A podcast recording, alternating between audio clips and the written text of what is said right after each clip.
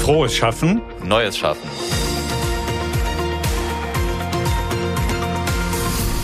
Herzlich willkommen zu einer neuen Folge von Frohes Schaffen, Neues Schaffen. Wir beschäftigen uns in diesem Podcast mit Veränderungen und interessanten Entwicklungen in der Arbeitswelt. Mein Name ist Christian und normalerweise würde euch hier auch mein Kollege Roman begrüßen. Leider kann Roman heute nicht dabei sein und überlässt mir bei dieser Folge sozusagen alleine das Feld. Wobei das stimmt natürlich auch nicht ganz, denn natürlich haben wir für euch auch heute wieder einen sehr spannenden Gast eingeladen. Ich spreche von Yukiko Elisabeth Kobayashi.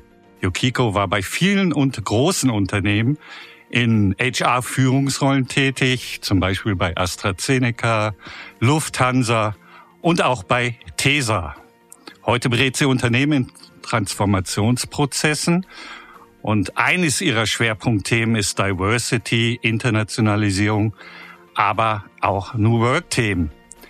Darüber und auch über das Thema Loslassen möchte ich die nächste halbe Stunde mit Yukiko sprechen. Herzlich willkommen, Yukiko. Schön, dass du bei uns bist. Sehr gerne. Ich freue mich, hier zu sein.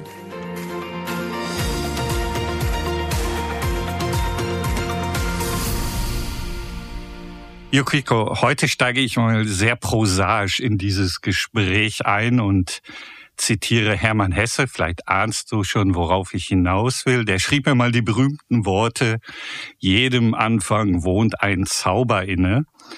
Und in dem von mir sehr geschätzten Wirtschaftsmagazin Brand 1 habe ich über dich gelesen, dass du 2015, glaube ich, warst, sozusagen von heute auf morgen deine ziemlich vielversprechende Konzernkarriere bei AstraZeneca aufgegeben hast. Was war da los? War es dir langweilig oder fehlte tatsächlich der Zauber des Neuen? Damals. nee, langweilig war mir eigentlich gar nicht, kann ich so nicht sagen. Lustig, dass du Hermann Hesse erwähnst und auch gerade dieses Gedicht. Tatsächlich war es so, dass ich das als, oh, ich glaube, zwölf oder 13-Jährige tief beeindruckt von diesem Gedicht mit meinem Schülerinnen-Füller auf ein schönes Blatt Papier geschrieben habe und es hing über meinem Schreibtisch, wirklich bis zum Abi. Ah, ich wusste das nicht, aber sehr schön. So ist es witzig, dass du damit startest. Genau. Ja, was war damals los? Also ich war damals ja schon 15 Jahre in der Industrie tätig, ähm, bin da auch eher durch einen Zufall hingelangt nach meinem zweiten Studium, nach dem Psychologiestudium, habe da gute Entwicklungen nehmen können, sowohl bei der Lufthansa, wo ich wesentlich Jahre bei der Lufthansa Technik mich im Grunde auch mit Wandel beschäftigt habe und mit Transformation in einer Organisation. Bei AstraZeneca genauso, war auch das Kernthema Transformational Journey in den Jahren, in denen ich da war. Und ich glaube, was sich geändert hatte, das hat sich gar nicht im Unternehmen, sondern neben dem Unternehmen abgespielt, ist, dass ich dann Kinder bekommen habe, insgesamt drei. Und der Blick auf das, was ich in der Welt bewirken möchte, sich, glaube ich, verändert hat. Und meine Idee war, und das war stark inspiriert, in 2014 hat das angefangen von der Welt der Impact Hubs weltweit gibt es davon ja inzwischen 120 ungefähr auf allen Kontinenten, die versucht haben, eben unternehmerisches Denken und Handeln mit den Sustainable Development Goals zu verbinden. Und das hat mich damals so stark inspiriert, dass ich gedacht habe, Mensch, jetzt nach 15 Jahren in der Industrie, die Erfahrung, die ich da gewonnen habe in den Jobrollen, auch mit dem Thema Führung, auch mit dem Thema Transformation, kann ich das nicht auch noch in anderer Weise und mit einem anderen Impact in der Welt nützlich machen. Und äh, so habe ich dann beschlossen, letztendlich mich selbstständig zu machen und quasi mit einer Start-up die Idee, die genau das tut, sozusagen meine Erfahrung in der Industriewelt, Business-Denken, Innovation und Profitabilität mit den Sustainable Development Goals zu verbinden. Das war eigentlich die Motivation. Ah, sehr gut. Also das heißt, im ersten Moment hätte ich fast vermutet, als du sagtest, du hast dann Kinder bekommen, dass es so fast der Klassiker ist. Frau kümmert sich um Kinder, Mann macht Karriere. Das war aber offensichtlich ja nicht der Grund, sondern es hat dich eher in Richtung Nachhaltigkeit getrieben, dort mehr zu tun, wenn ich das richtig verstanden habe. Ja, definitiv. Nein, nein. Und ich muss auch sagen, ich bin jetzt jemand mit den drei Kindern. Ich habe nie aufgehört zu arbeiten. Also bei meiner Tochter war ich dann nach drei Monaten wieder dabei in kreativer Form, würde ich sagen. Also auch damals schon im, vom Homeoffice aus und auch mit 600 Kilometern Differenz zu meinem äh, damaligen Arbeitsort an zwei Tagen die Woche. Und auch später hatte ich dadurch auch kreative Lösungen und gerade bei AstraZeneca einen super tollen Geschäftsführer, der das auch sehr unterstützt hat, Frauen in Führung mit Kindern. Also das war bei mir nicht das Thema. Also es war eher tatsächlich inhaltlich getrieben von dem, was ich in meinem kurzen Leben in der Welt Sinnvolles tun möchte. Aber dann bist du ja trotzdem irgendwann wieder, ich glaube, es war 2019, ne, zurück sozusagen in die Konzernwelt gegangen. Hab jetzt gelernt, der Ausstieg war ja nicht, weil es dort für dich irgendwelche Restriktionen gab wegen Mutterschaft oder dergleichen. Dennoch bist du so aus der Start-up-Szene, wenn ich das so sagen darf, wieder in die Konzernszene gegangen. Wurde es dir da langweilig oder war es da der Punkt, dass du sagst, nee, ich muss jetzt mit diesem Know-how doch wieder was in Konzern bewegen oder war es eine Zufälligkeit des Lebens? Das war wirklich eine Zufälligkeit des Lebens und auch etwas, wo ich sagen würde, gut, das war so ein Sidestep. Das war sozusagen temporär ein Einsatz bei TESA, wenn du das meinst, wo ich im Grunde eigentlich ein, ging es auch um Innovation und Transformation. Und als ich dort ankam, war die Aufgabenstellung eine sehr viel andere. Da ging es viel mehr um Administratives und Organisation, was nicht mir entspricht, also dass ich wieder zurückgekehrt bin in die Selbstständigkeit und mich weiterhin das ist, glaube ich, der rote Faden mit Innovation und Transformation beschäftige. Okay. Vielleicht nicht ganz so überraschend ist, vielleicht bediene ich jetzt auch gerade ein Klischee, wenn man deinen Namen liest, deinen Namen hört, dass dich das Thema Diversität sehr beschäftigt. Du hast unschwer zu erkennen deutsch-japanische Wurzeln. Hat die Herkunft in deiner Karriere überhaupt jemals eine Rolle gespielt? War das ein Thema? Bist du auf Vorbehalte gestoßen oder ist es, naja, Japan, Industrienation etc.? Da spürt man das nicht so wie vielleicht jetzt Leute mit einer Herkunft aus, vielleicht aus dem arabischen Raum. Ja, eine Riesenrolle gespielt, glaube ich, für mich sowieso. Also ich meine, wenn man mit einem deutschen und einem japanischen Elternteil aufwächst, das ist eben nicht Deutschland oder Dänemark oder Deutschland und Niederlande oder dergleichen, sondern man wächst schon mit Eltern auf und ja auch natürlich mit zwei Familienkohorten, die oftmals ein und dieselbe Situation aus zwei diametral entgegengesetzten Perspektiven äh, wahrnehmen und erleben und, und kommentieren und einordnen. Und das ist natürlich schon etwas, was einen zutiefst prägt.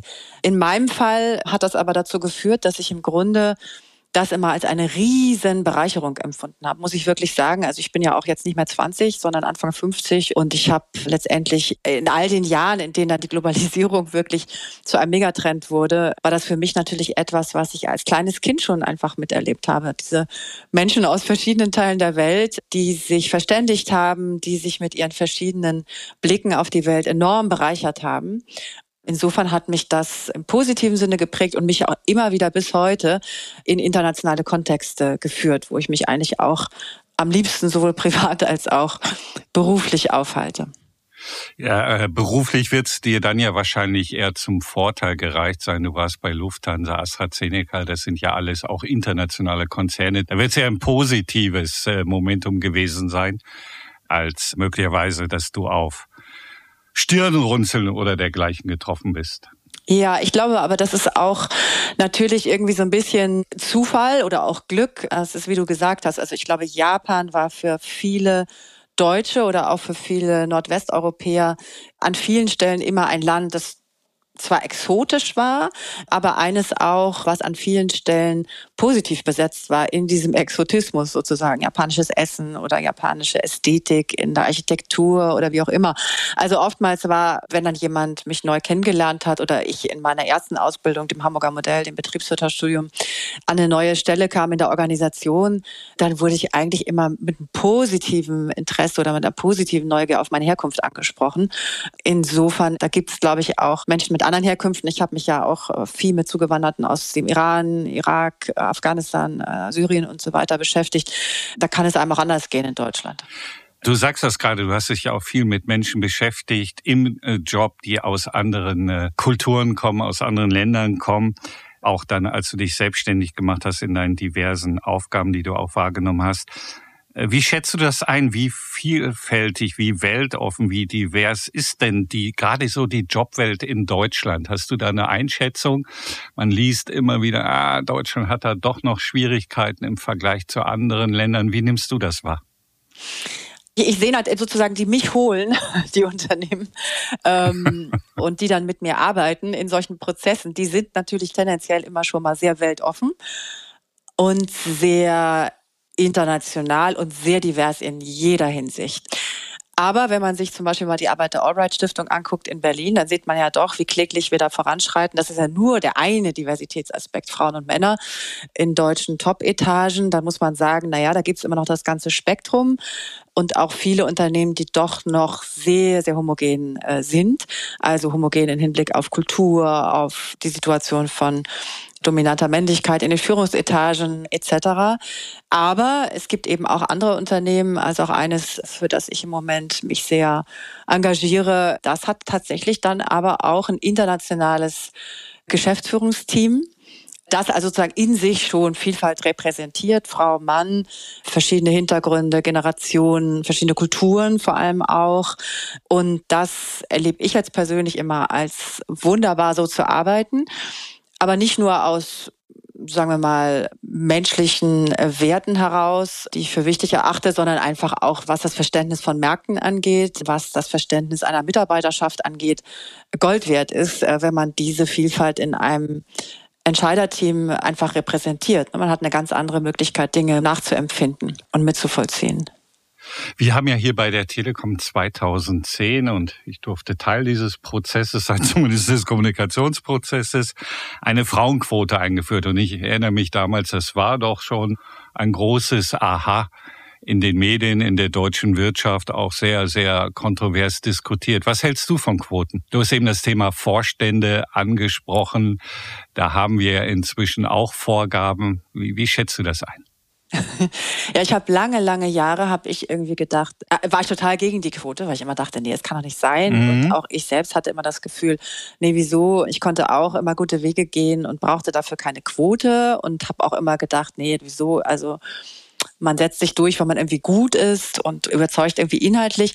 Inzwischen muss ich sagen, bin ich eine totale Verfechterin der Quote, weil ich glaube, ohne die werden wir diesen Quantensprung nicht vollziehen, den wir in Deutschland aber brauchen in puncto Vielfalt in den Führungsetagen. Und auf Freiwilligkeit zu setzen, das hat man ja auch gesehen in den Jahren zuvor, da wird nicht viel passieren. Und insofern, ich bin total Verfechterin dafür. Ähm, und äh, allein nur, dass es da eine Frau ist, ist wird wahrscheinlich in the long run auch noch nicht helfen. Das höre ich von vielen jungen Frauen, dass sie auch sagen, ja, eigentlich brauchen wir viel mehr inspirierende Role Models an den Spitzen von Unternehmen, mhm. die eben nicht nur sich in einer ganz ähnlichen Art und Weise gerieren wie Männer in solchen Etagen, sondern die einfach auch ja, menschlich sind, die irgendwie einen Humor haben, die das Thema Kinder und Job irgendwie auf eine gute Weise zusammenbringen. Und das heißt, die Art und Frauen, die dann per Quote dann eben auch in den Führungsgremien sind, wünschen sich viele junge Frauen, das höre ich immer wieder, auch doch nochmal einen Tick inspirierender oder ähm, so, dass sie auch das Gefühl haben, Mensch, ich will das eigentlich auch, ich kann mir das auch gut vorstellen, in dieser Art Einfluss zu nehmen ganz wichtiger Punkt. Aber tatsächlich, das habe ich von vielen Frauen und Kolleginnen gehört, die ersten Probleme mit der Quote hatten, inzwischen doch deutliche Verfechterin sind. Und in der Diskussion fand ich mal ein Argument spannend, auf das ich häufiger traf, da wurde gesagt, ja, auch von jüngeren Männern, die jetzt um ihre Karriere fürchteten, weil ja nur noch die Frauen bevorzugt werden und dann sagt, na ja, guckt mal, jetzt werden einfach die Frauen uns vor die Nase gesetzt und es geht gar nicht mehr um Qualifikation und, und, und. Dann habe ich mal die Gegenfrage gestellt, seinerzeit, ich sag bei über 90 Prozent oder 98 Prozent der Führungspositionen, die von Männern besetzt werden. Glaubt ihr ernsthaft, die sind alle wegen ihrer doch so ausgezeichneten Qualifikation in diesen Job gekommen? Und dann ging die Diskussion doch in eine etwas äh, offenere Richtung. Anderes Thema vielleicht gerade. Ich komme mal mit einer kleinen Anekdote, die ich gestern gehört habe. Ich äh, saß mit unserer Personalvorständin Birgit Bohle zusammen und sie erzählte mir dann von einem Führungskräftetreffen. Dort wurden dann die Führungskräfte gefragt, ah, wie war denn die Führung in der Telekom vor 20 Jahren? Wie sah das aus?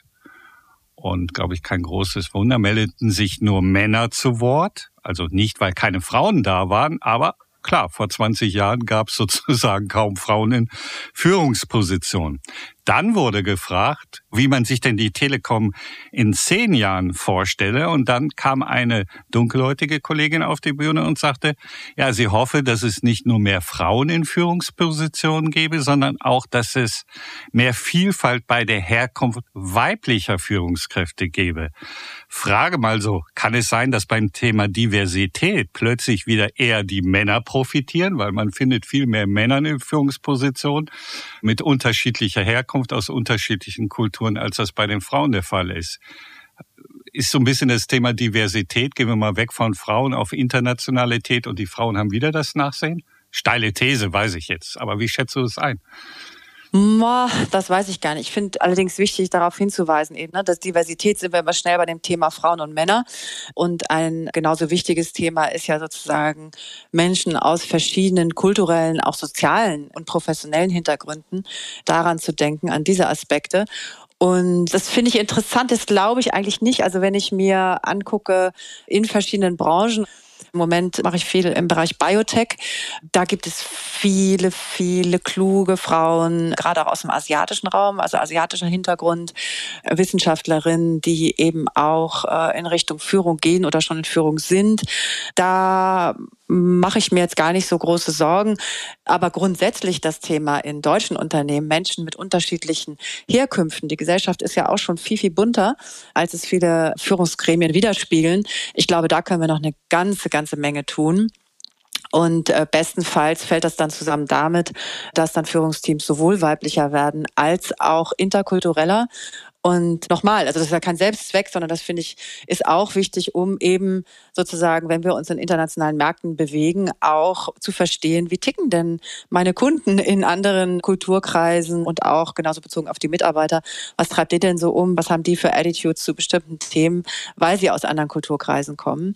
Und das kann uns allen gesellschaftlich und wirtschaftlich nur gut tun und uns nach vorne bringen. Ich finde den Hinweis ist kein Selbstzweck absolut wichtig, wobei man natürlich auch immer über Teilhabe reden kann. Jetzt bleibe ich mal beim Thema Frauen über 50 Prozent in diesem Lande. Warum spiegelt sich das in Führungspositionen bislang so noch nicht wieder? Und es gibt ja, die kennst du wahrscheinlich besser als ich, genügend Studien, die auch evident belegen, dass diverse Teams, und jetzt spreche ich nicht nur über Frauen, sondern auch eben Identitäten, geografische Herkunft besser entscheiden. Ich habe letztens noch Ergebnisse gesehen, dass diese diversen Teams 89 Prozent hervorragende Entscheidungen treffen. Reine Männerteams, weiße Männerteams, da liegt es gerade mal bei 48 Prozent. Und in dem Fall würde ich mal sagen, Zahlen lügen nicht. Aber du hast ein spannendes Thema noch angesprochen. Du hast gesagt, wir können in Deutschland noch viel tun. Was sind denn die Dinge, die wir da tun können? Oder warum sind wir da noch nicht an manchen Stellen so weit? Was hindert uns eigentlich? Wie nimmst du das wahr? Ja, ich glaube, Deutschland ist, also ich meine, das ist immer ein bisschen stereotyp, wenn man so über ein Land insgesamt spricht. Ne? Es gibt natürlich auch die und die Deutschen, aber tendenziell, kennst du wahrscheinlich auch, gibt es natürlich im Kulturvergleich Studienergebnisse, wo man sagen kann, okay, tendenziell, zumindest wie Deutschland sich als Kultur gebildet hat, über viele, viele Jahre hat Deutschland natürlich schon bestimmte Charakteristika, also angefangen mit Hofstädte. Heute würde man natürlich nicht mehr in diesen starren Kulturdimensionen denken, aber tatsächlich ist Deutschland, glaube ich, eher so eine Kultur von bewahren und verbleiben und so wie die New York Times ja auch immer wieder schön über die deutsche Angstkultur irgendwie spricht. Also es ist nicht so eine Kultur von, wir probieren mal was aus und dann fallen wir halt auf die Nase und dann machen wir irgendwie neu oder so. Also dieses Try Stuff, würde ich sagen, ist kein zentraler Wert in der deutschen Kultur. Ähm, und ich glaube, auch das steht uns an dieser Stelle so ein bisschen im Weg, dieses Bewahren dessen, was ist und natürlich auch, sagen wir mal, Themen wie ähm, Hierarchie. Also Deutschland war, glaube ich, schon immer auch eine Kultur, die tendenziell eher hierarchisch aufgebaut war männlich geführt und von all dem wegzugehen, wenn man tatsächlich eher verharrend ist, äh, fällt natürlich schwer. Ne? Also ich erlebe andere Kulturen da zum Teil. Ich war im Studium noch, in meinem zweiten Studium gegen Ende hin in New York, später auch in Stanford zu verschiedenen Innovationsausbildungen und das, was ich da erlebe, ist halt eine völlig andere Kultur von, aber wir probieren einfach mal. Ja, also Trial and Error hat als Prozess irgendwie einen ganz anderen Wert als in Deutschland. Und ich glaube, ja, das fällt uns da einfach enorm schwer. uns da in dieser Art und Weise irgendwie mal was zu trauen. Glaube ich, stimmen wir alle zu, obwohl wir Teil dieses Prozesses sind, hier leben, hier arbeiten muss man sich selbst fragen, was macht man da vielleicht mitunter mal falsch, unabhängig davon, wer in welcher Position ist. Aber gute Frage, dieses Thema, wie bringe ich mehr Diversität ins Unternehmen? Passiert das automatisch, weil sich eine Kultur entwickeln, weil andere Menschen reinkommen? Oder muss man auch harte Vorgaben machen, also nicht nur im Sinne von Quote, sondern eben auch meinetwegen im HR-Bereich, Angebote machen, die es eben auch ermöglichen, Stichwort Frauen, dass sie eben zum Beispiel eine Führungsposition wahrnehmen können und trotzdem sich auch, auch sage ich bewusst, um hier nicht die Männer zu entlasten, um Kinder kümmern können, Kindererziehung. Ist es die Mischung oder sagst du, das entwickelt sich ohnehin von außen in diese Richtung oder von innen?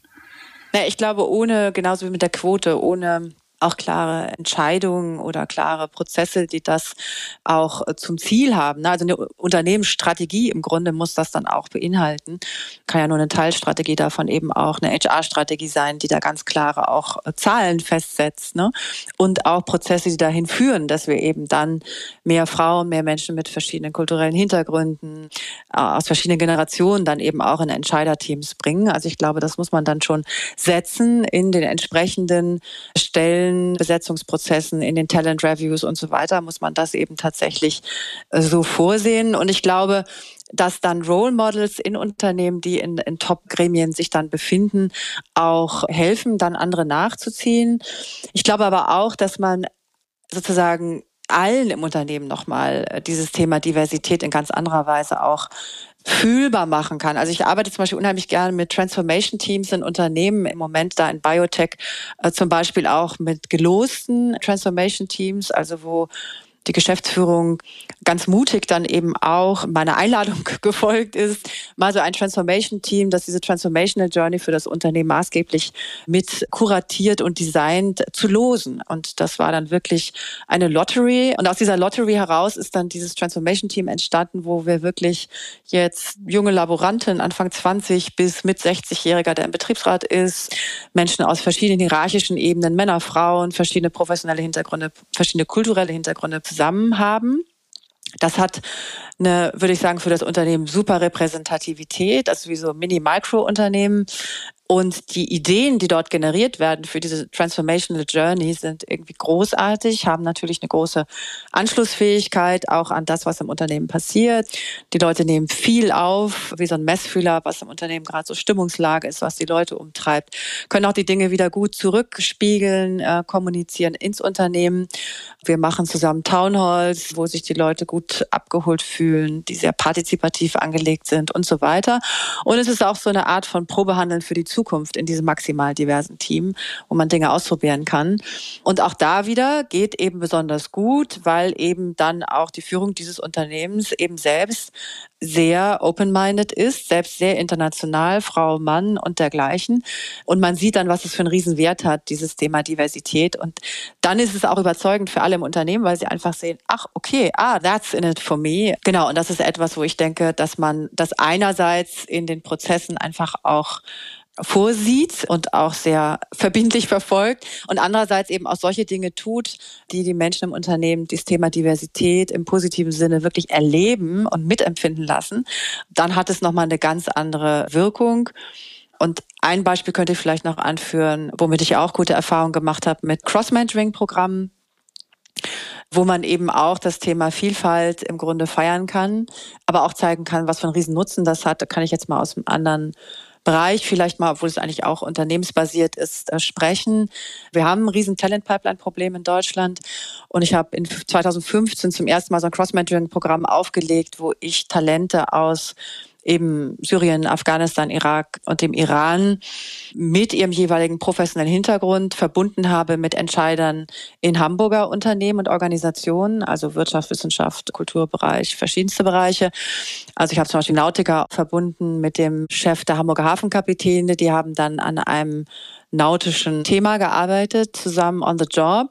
Und in dieser Art und Weise dann Menschen zu verknüpfen, war dann für den Chef der Hamburger Hafenkapitäne, sehr bodenständigen Ostfriesen, eine tolle Erfahrung mit diesem Menschen aus einer ganz anderen Kultur, mit dem ihm aber fachlich eine Leidenschaft verbindet, zusammenzuarbeiten und hat auch für das Unternehmen dann sozusagen darum herum, um diese Dyade drum herum, einen tollen Einfluss gehabt, weil die eben gesehen haben, ah, wow, das ist ja spannend. Da kommt jemand aus einer ganz anderen Kultur, bringt aber eine Fachlichkeit mit. Das ist für uns auch eine Bereicherung, fachlich und kulturell.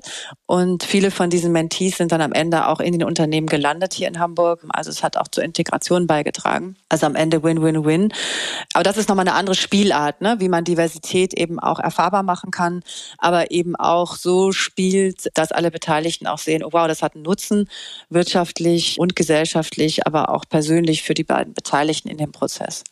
Also würde ich mal sagen, eine extrem spannende Spielart. Da lohnt es sich ja tatsächlich nochmal genauer reinzuschauen, weil äh, das klingt extrem gut passt ja zu dem, was ich auch über dich gelesen habe. Deshalb brauche ich gar nicht sagen, ich hoffe, es stimmt, es wird stimmen, dass du gesagt hast, für dich ist Neugierde auch bewusst auf Menschen zuzugehen, die anders sind als du, die vielleicht eine andere Haltung haben, um damit in Austausch zu kommen. Das passt ja sehr gut dazu. Wenn ich das jetzt mal wieder ganz profan ein Stück weit auf die betriebliche Ebene bringe, und in eine Diskussion reinbringe, die wir auch bei uns in der Telekom immer wieder haben, Vorteile des Büros, der Präsenzpflicht, Vorteile des Homeoffices.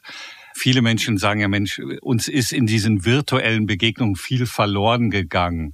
Wir brauchen diese menschlichen, persönlichen Beziehungen. Deshalb hat das Büro so einen hohen Stellenwert. Ist das eine Einschätzung, die du da auch teilen würdest? Also grundsätzlich, ich bin immer einmal im Jahr in der Jury, die die deutschen Kultur- und Kreativpiloten irgendwie kürt. Und da waren wir hier in Hamburg in so einem Startup Incubator im Beta-Haus. Und ich muss sagen, ich habe es auch enorm wieder genossen, die anderen da live zu treffen, weil man eben genau dieses Zufällig auf dem Gang trifft man XY und kommt ins Gespräch über ein Thema, das führt wieder zu einer neuen Idee oder so. Bei allen äh, sozusagen feinsinnigen, kuratierten Begegnungen in Breakout-Sessions von Zoom passiert sowas genau nämlich nicht. Hat das natürlich einen riesen Vorteil und natürlich mit allen Sinnen nimmt man Menschen nochmal ganz anders wahr und es passiert was ganz anderes. Nichtsdestotrotz glaube ich, und wir wissen ja nicht, was der Herbst und der Winter in diesem Jahr so bringen, lässt sich auch vieles dennoch, finde ich, inzwischen auch virtuell gestalten. Und ich glaube auch, die Uhr lässt sich nicht wieder zurückdrehen. Also was ich erlebe in vielen Unternehmen ist, dass Büroflächen leer stehen weil die Leute eben verständlicherweise es gut finden, dass sie nur noch ein oder zwei Tage reinkommen, ansonsten remote oder auch ganz komplett remote arbeiten. Aber selbst da stelle ich fest, kann man ja ganz vieles machen. Also auch da kann man Blind Dates herbeiführen äh, wo plötzlich eben ein Laborant mit einem Marketingleiter sich zum Mittag trifft und beide sitzen eben vor Zoom und haben Lunch und lernen sich mal kennen. Also die Intimität, die dann trotzdem entstehen kann, das ist etwas, was ich jetzt gelernt habe über die Zeit, ist trotzdem eine tiefgehende. Und das hängt immer auch natürlich von den beiden ab, die dann da zusammenkommen. Aber es gibt viele, viele Formate, wo ich sozusagen auch in meinem eigenen Unternehmen unlikely allies treffen kann, Menschen, von denen ich überhaupt nicht wusste, dass es sie gibt, ähm, auf die ich zugehen kann und wo ich tolle Austausche haben kann, tolle Beziehungen knüpfen kann, pflegen kann. Also ich sehe das durchaus auch optimistisch. Sehr gut. Also das Beste aus beiden Welten, aber man muss auch in der Lage sein, das Beste draus zu machen in der jeweiligen Welt. Man mag es kaum glauben, aber wir haben schon die halbe Stunde um. Dennoch, eine, eine Frage habe ich auf jeden Fall noch, die möchte ich auch noch gerne unterbringen. Du hast ja eben das Thema Impact angesprochen, Auswirkungen, aber ich verlängere es mal in Richtung Sinn. Auch ein großes Thema Neudeutsch, Purpose. Meine Frage, wie wichtig ist das für Unternehmen? Wir hatten hier bei Frohes Schaffen, Neues Schaffen einen Gast, Janis Johannmeier von den Trailblazers. Und der hatte hier die ziemlich steile These auch aufgestellt, dass aus seiner Sicht Unternehmen, die wirklich keinen echten gesellschaftlichen Mehrwert leisten, oder er hat ihnen quasi die Existenzberechtigung abgesprochen. Das war ziemlich deutlich und ziemlich krass.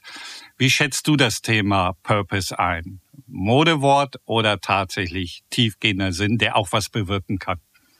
Mm, also ich glaube tatsächlich, dass das eine immer, immer, immer größere Rolle jetzt schon spielt und noch mehr spielen wird. Ich sehe das als ein tiefst äh, menschliches Bedürfnis an, etwas eben Sinnvolles zu tun und beizutragen und äh, ich glaube, dass die Unternehmen, die und wo es eben auch nicht nur Paying Lip Service ist und ein Feigenblättchen, sondern die ernsthaft sich überlegen, wie kann ich dann mit meinem Unternehmen Sinnvolles beitragen, die sich zum Beispiel explizit auf die Sustainable Development Goals beziehen und da ganz klare, konkrete Schritte daraus ableiten für das Unternehmen in all den Bereichen, die so ein Unternehmen zu bieten hat. Also Umgang mit Mitarbeitern, Führen, Produktion, Logistik, Marketing, whatsoever. Ich glaube, die haben bei diesem wirklich much. Engen Markt und großem Wettbewerb um Talente haben die einen Riesenvorteil, weil ich einfach sehe, dass die jüngeren Generationen, auch mein ältestes Kind, meine älteste Tochter, die ist jetzt gerade nach Amsterdam gegangen zum Studieren, die hatte schon im Gymnasium alle Projekte, äh, viele Projekte auch, die auf die Sustainable Development Goals eingezahlt haben. Die gucken danach, die wählen ihre Studiengänge danach aus, die wählen Arbeitgeber danach aus. Aber nicht nur die, nicht nur von der Seite der Talente ist es maßgeblich und macht es einen Unterschied, sondern ja auch von Seiten von Investoren Investoren zunehmend, auch von Seiten Aufsichtsräten und Beiräten. Also ich glaube tatsächlich, das hat einen immer größeren Impact und ich glaube, die Unternehmen, die wirklich sich mit dieser Frage beschäftigen, haben einen riesen Wettbewerbsvorteil Richtung Talenten, aber auch eben Richtung Märkten ja, und Menschen in solchen Unternehmen, die das aber auch wirklich nach innen in einer kohärenten Form leben, die haben, glaube ich, auch einfach zufriedenere Mitarbeiter und zufriedenere Mitarbeiter werden auch eine andere Leistung bringen als unzufriedene. Wohl wahr. Ganz allerletzte Frage mit der Bitte um eine kurze Antwort. Ich mache es sehr leicht, weil ich drei Antworten vorgebe. Mhm frech, wie ich jetzt bin. Mhm. Äh, wir leben in schwierigen Zeiten. Wie blickst du auf die Zukunft? Optimistisch, pessimistisch oder zweifelnd? Optimistisch. Wunderbar. Das soll ich Dann jetzt nicht begründen, was war denn eine kurze Antwort? Keine Begründung. Wir nehmen das so hin. Wir optimistisch. Ich glaube, du hast mit Sicherheit eine gute Begründung dafür. Aber wir sind leider ein wenig auch über die Zeit. Ich sage bewusst leider, es war ein tolles Gespräch. Dafür ganz herzlichen Dank. Sehr gern. Und ja, ich würde sagen, vielleicht an anderer Stelle. Bis zum nächsten Mal. Ganz lieben Dank, Yukiko. Sehr gern. Auf Wiederhören. Tschüss, tschüss. Tschüss.